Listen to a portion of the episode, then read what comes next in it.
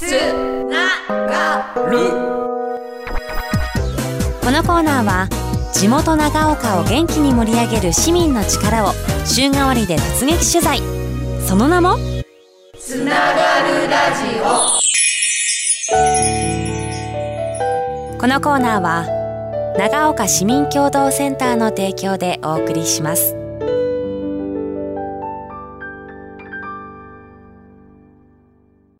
噂のあの人にインタビュー。長岡。プレイヤ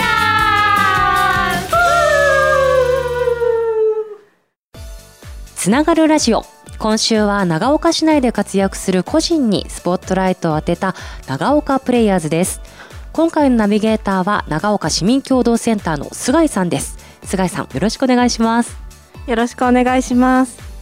さあ長岡を拠点にさまざまな形で市民活動に関わる人を毎月お一人ずつゲストにお呼びしています。さあ菅井さん今日はどんな方お呼びしているんでしょうか？はい今回ご紹介させていただくのは能登明美さんです。能登さんは寺泊で活動している寺泊若者会議羽のほか、えっと、5つの市民活動に参加されているだけではなくお仕事として寺泊コミュニティセンターの主事さんも務めていてあの支える方そしてプレイヤーとしても両面から活動されています。いやーどれで潮風の香りがかぐわしいと思ったんですよ。そうですか寺泊で活躍するオールラウンダー今日ねお呼びしているということで早速お話伺っていきたいと思います能登さんよろしくお願いしますはい、よろしくお願いいたします。能登さんというお名前ありますけれども石川県出身では？ないんですよ。出身どちらですか？生まれも育ちも寺泊です。ずっと寺泊にいらっしゃったんですか？と大学卒業後に新潟市の方に一度就職しましてそちらで暮らしていた時期もあるんですが U ターンで寺泊に戻ってまいりまして今も寺泊に住んでおります。実はですねえー新潟大学で地質学のお勉強されてたっていう話なんですけどそもそもそういった地質ってお好きだったんですか？小さな頃から地質よりむしろ恐竜が大好きで恐竜博士になりたいとずっと思っていまして高校の時に新潟の大学で地質学を学べるということを知りそこを目指して地質学を学びました。はい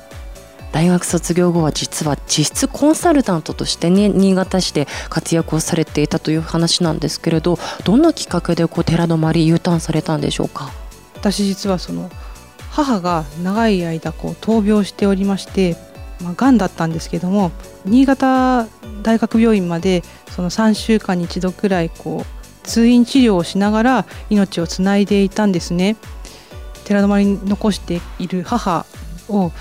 そばで支えたいという思いもありましたし新潟市に住んでみて寺泊というのが人口が少なくなっていったり衰退していってるっていうのがあの外からでも分かりましてあの寺泊の中から何かできないかなというふうに思いまして寺泊に戻ってきた次第です。ありがとうございます実際にこうしてね U ターンで帰ってきたのが2018年のことだったそうですね戻ってきて寺泊コミュニティセンターで就職をして今に至っているわけだと思うんですけれど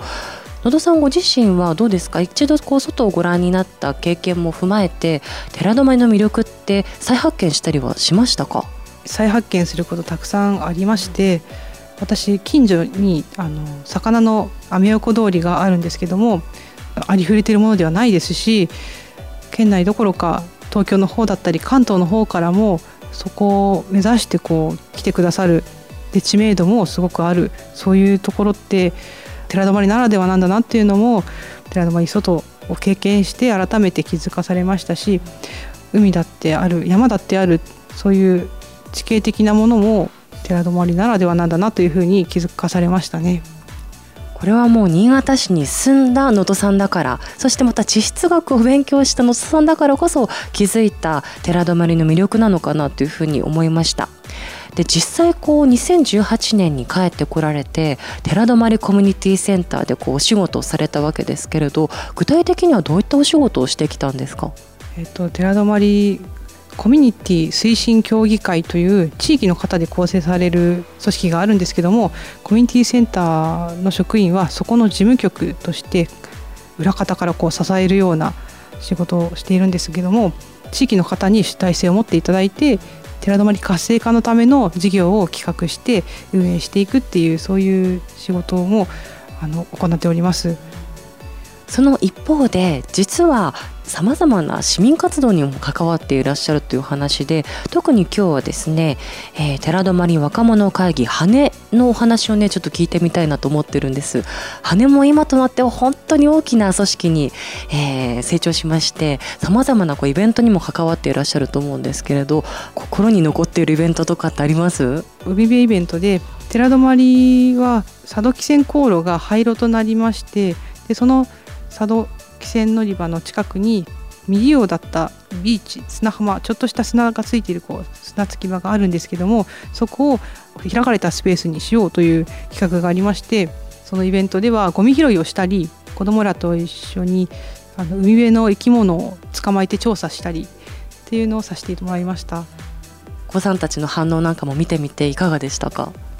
私も小さい頃そういうことするの大好きでしたしそれをあの私が今の子どもたちにそういう体験を手伝ってあげれてるっていうのはすごいやりがいのあることだと思いましたし私自身も楽しかったですし、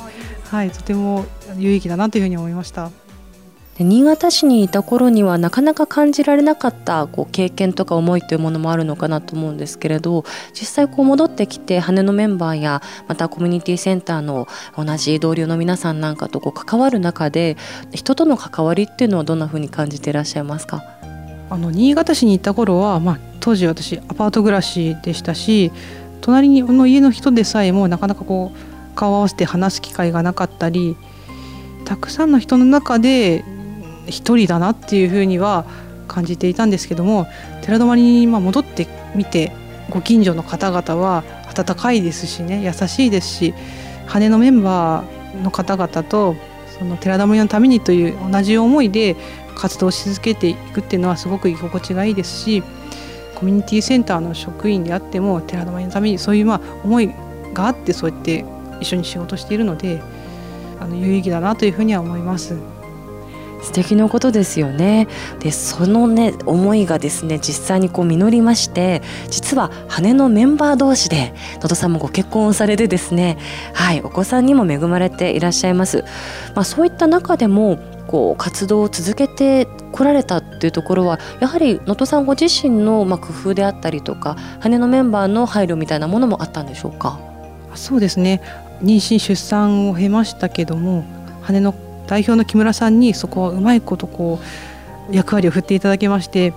妊娠中の時は例えばその防災ワークショップその会議がこう何度かあるような企画に私を入れてくだいただけまして参加させていただいてましたし出産後については子連れでもできるスタッフ業とか仕事をうまく振っていただいて先日はお寺であったコンサートの受付係を子供を背負いながら させていただきましたねそういうふうにできることをこう振っていただけるのはすごくありがたいなというふうに思います。実際羽のメンバーの皆さんが若者会議とあるようにですね圧倒的に子育て世代の方が多いんですよねそうなると能登さん以外にも今後そういった方が増えてきたりとか今現在もそうかもしれないんですけどそういう中でこう持続可能というかね続けていきやすい工夫っていうのはそれぞれの団体であるのかなというふうに思いました。でやっぱりあの羽のメンバーの皆さんもそうですし、えーと、能登さんのパートナーの、まあ、ご理解なんかもあるのかなと思うんですけどそのあたりはいかがでした？自分の生活がありきのその延長に活動があると思うのでまずその自分の生活をしっかりこう整えてからその余力で参加するというそういう優先すべきはその生活だっていうのは忘れてはいけないなというふうに思います。そこで無理してしまったら私自身も続かないですし家族なりその生活なりを大事にしたその延長にあると思っております。つながるつながる。能登秋美は未来へ息づく寺泊の魅力でつながる。今後どんな風に活動を展開していきたいですか？やれることを続けていくっていうのが大事かなと思ってます。そのためにも私の子供が羽イベントを楽しめるような年齢になりましたらあの思い切り楽しんでもらいたいですしそこで私が羽としてこう頑張ってる姿をぜひ見てもらいたいですね。大きな夢としては次の世代に寺泊を魅力ある活気ある状態でつなげていきたいなというふうに思っております。すごく素敵だと思います。こんな風にお母さんがですね頑張っている姿の背中を見ている息子さんは確実に寺泊の魅力を何か掴んでいらっしゃると思いますし先ほどちょっとね見させていただいた寺泊若者会議羽寺泊さん日本酒プロジェクトのストーリーブックここにはですねもう子連れで酒米のですねこれ田植えですか？ね田植えに出かけている能登さんの姿写真がね掲載されてるんですよ。これすごいですね。そうですね。あの出産後、まあ、息子が首座った3か月過ぎぐらいがちょうど田植えぐらいだったんですけどもその頃からとにかくまあ田んぼに子連れで通い、まあ、子供を背負ってはちょっと田んぼに入れなくとも例えばその他のメンバーがあの活動している様子をあの写真係として記録をせめてこう残そうとカメラだったら私子供背負ってでも持てますのでそういうふうにあの活動させてもらったり時にはその農家さんのお母さんに子供をお願いしてで私身一つになって田んぼに入って溝切りとか、まあ、あの田んぼっていろいろこう工程があるんですけどもそういう力仕事なりも私させていただいたりしておりました。いや本当にね地域で育てる、まあ、子育て、ね、これがもう寺泊の子育ての在り方なんていうのをねこうモデルケースとして示してくださってるような感じがします。はい、まあ、こういってもう小さい頃から自然や人の営みや寺泊の魅力そしてまたね頑張るお母さんの姿に触れているお子さんは間違いなく寺泊のね魅力宝に気づいていかれると思います。はい。そんな思いでね作られましたこの寺泊さんの日本酒プロジェクトなんですけれども今年もなんと発売があるようですね。そうですね。今年の酒造りも始まっております。この間米の収穫も済みまして酒造りにこう進んでいるんですけども今年も12月にあのまた寺泊波音日本酒の方が発売予定でありますので12月皆さんぜひ楽しみにしていただけたらと思います。これはもうすべてが寺泊さんっていう日本酒なんですねそうですね日本酒に使う米も寺泊さんですし寺泊出身の杜氏の方にあの酒造りをお願いしておりますし米を作る人も寺泊のものですし全て寺泊さんにこだわったお酒となってます。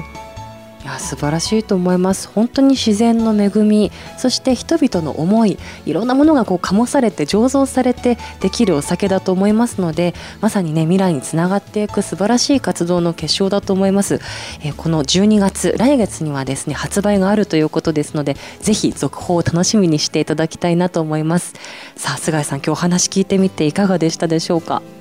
はいあのお話伺いながらあの好きとかあの惜しいなんて言葉もありますけどそれではもうなんか語り尽くせないぐらいの大きな愛をあの能登さんから感じました。きっとこう子供の頃から寺泊で楽しく過ごされて育まれてきたものなんだろうなと思います。なんかその愛があの子供たちに伝わって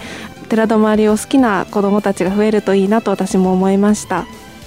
そうですね。本当第2第3の能登さんがまたね生まれてくることを楽しみにしていきたいなと思っております。ということで今日はですね寺泊地域から能登明美さんご紹介させていただきました。ありがとうございました。ありがとうございました。